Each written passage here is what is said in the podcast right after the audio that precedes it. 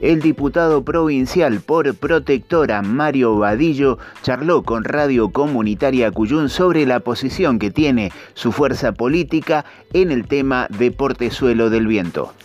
Bueno, eh, lo primero es que nosotros, eh, desde la Protectora Fuerza Política, hemos emitido un comunicado en conjunto para apoyar al gobernador eh, que esto no quiere decir que nosotros comulguemos para nada con, el signo político que esto como una cuestión de Estado, este, estos recursos que entraban por, por de suelo, que son más de mil millones de dólares, eh, nosotros pensamos que nunca pueden ser tapados o, o, como está diciendo el presidente, que nos va a financiar, cuando la realidad es que estos recursos, si uno se acuerda, y nos, nos vamos bien para atrás, para casi eh, 1974, este, una pila de años para atrás, pero desde ahí empezó algo que, que fue la promoción industrial, donde el gobierno nacional le dio a las provincias de San Juan, La Rioja, eh, Catamarca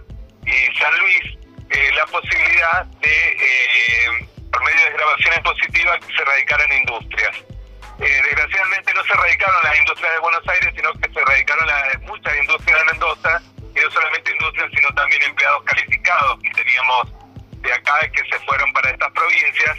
Entonces desde ahí Mendoza viene eh, en una suerte de, de, una pérdida del Producto Bruto Geográfico que si uno ve en la estadística es constante, ¿no? Es decir, Mendoza comenzó una, eh, una, eh, una pérdida de industrias y una pérdida ¿no? de, su liderazgo a nivel Cuyo. Eh, por eso, eh, en una seguidilla de, de, de gobierno se, se, hizo una acción eh, de daño y perjuicios por respecto a esta, a esta promoción industrial que terminó en un arreglo donde por medio de una transacción el gobierno nacional reconoció los daños que se le hicieron a Mendoza y eh, esos fueron estos mil millones de dólares en ese momento dijeron, bueno, estos, estos mil millones nosotros los vamos a usar no como un gasto corriente, sino que eh, estos los vamos a usar para recomponer parte de la matriz productiva de Mendoza, como era obras hidroeléctricas, y que lo que se piensa hacer son obras hidroeléctricas que, que sean como un círculo virtuoso, ¿no? Que en la medida que, que van generando regalías, estas regalías le permitan a Mendoza o hacer otras eh, otras represas eh, para seguir ganando regalías y también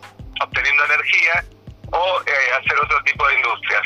Por eso cuando nosotros hablamos ahora de Portezuelo, más que hablar de Portezuelo, lo que estamos hablando es de una reparación histórica a un grave daño que se hizo de la nación y de otras provincias y que es lo mismo que está pasando ahora, ¿no? Provincias vecinas, provincias hermanas como La Pampa, nos están lastimando, nos están sacando algo que es nuestro y por eso creemos que todas las fuerzas políticas y todos los mendocinos tenemos que estar defendiendo lo nuestro y que no es un color político como puede ser el gobierno actual, sino es una cuestión de Estado que es lo que nos está faltando. Mario, sin dudas, eh, el tema del dinero es eh, realmente, no, no, tiene discusión, el dinero le pertenece a la provincia de Mendoza por justamente lo que acabas de explicar, este conflicto que había por aquella promoción industrial que nos perjudicó.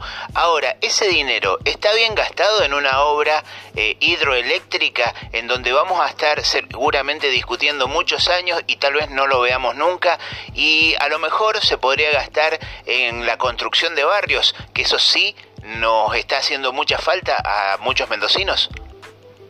Bueno, ahí es un tema de valoración y yo coincido con vos, Pino. Yo creo que esta obra es una obra eh, es una obra necesaria. Yo creo que, que Mendoza debe explotar todos sus recursos eh, hídricos eh, y sobre todo porque regular el agua también es importante, como en el caso de, del Río Grande, se está todo ese gran caudal de río de agua se está perdiendo, ¿no? Es decir, va directamente al río Colorado y de ahí al mar.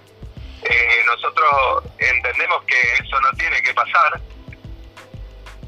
Y acá están donde están las prioridades, ¿no? Donde, ¿Qué prioridades tomamos? Eh, puede estar vista en barrios porque Mendoza tiene más de 70.000 eh, unidades de vivienda que faltan Es más, se puede llegar a, decir 130 mil si tenemos que contar que hay muchas viviendas que están deterioradas y hay que hacerlas de nuevo.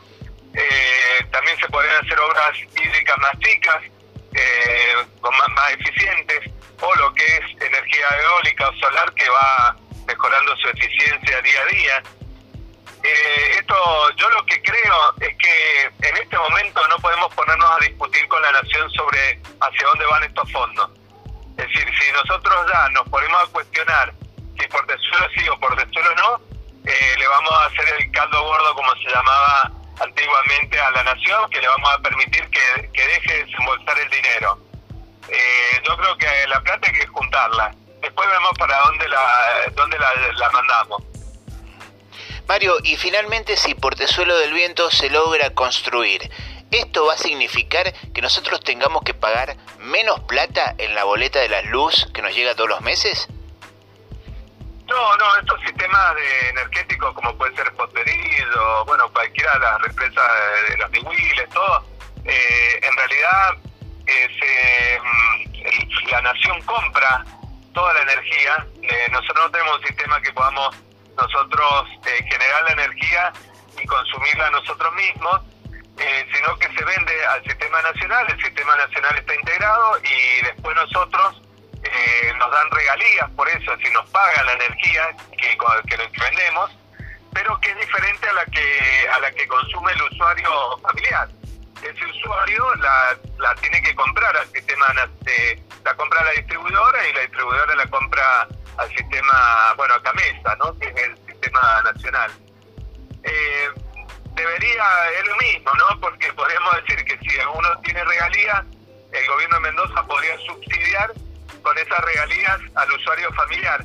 Eso no, no tiene que ocurrir tampoco, Pino. Me parece que, que mm, el, el dinero es un tema estratégico, ¿no? Es decir, eh, si yo gano plata por un lado, tengo que elegir qué hacer con esa plata.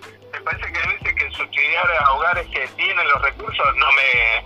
No, yo no soy de, esa idea. Me parece que sí que hay que subsidiar con tarifas eh, promocionales a, los, a aquellas familias que, que sí necesitan tener una energía barata porque de otra manera no la tendrían, como nos pasa muchas veces que les cortan el gas, les cortan la electricidad y es un grave problema de una violación a los derechos humanos. Pero en el sentido de, los recursos, yo creo que sí se pueden y, debiera pasar que cuando uno tiene una, un recurso estratégico como es la energía eh, o el petróleo, en Mendoza eh, poder darlo más económico a las empresas para que sí se radiquen empresas, pero no por subsidios de impuestos, sino porque uno les da energía más barata. Eso es eh, muy importante. Por ejemplo, en la zona de Río Negro eh, se subsidia eh, lo que es Aluar, con una represa que está ahí porque esa misma represa se la, se la hizo para que esta empresa de aluminio se pudiera instalar porque el recurso estratégico para hacer aluminio es la energía barata. Digo, me parece que hay que, estas son cuestiones de Estado que sí se pueden poner en juego y, sí sería importante. Por eso millones de dólares en esta época para Mendoza eh, no los puede perder. Escuchábamos la palabra del diputado provincial por el partido protectora Mario Vadillo en exclusiva para Radio Comunitaria Cuyún.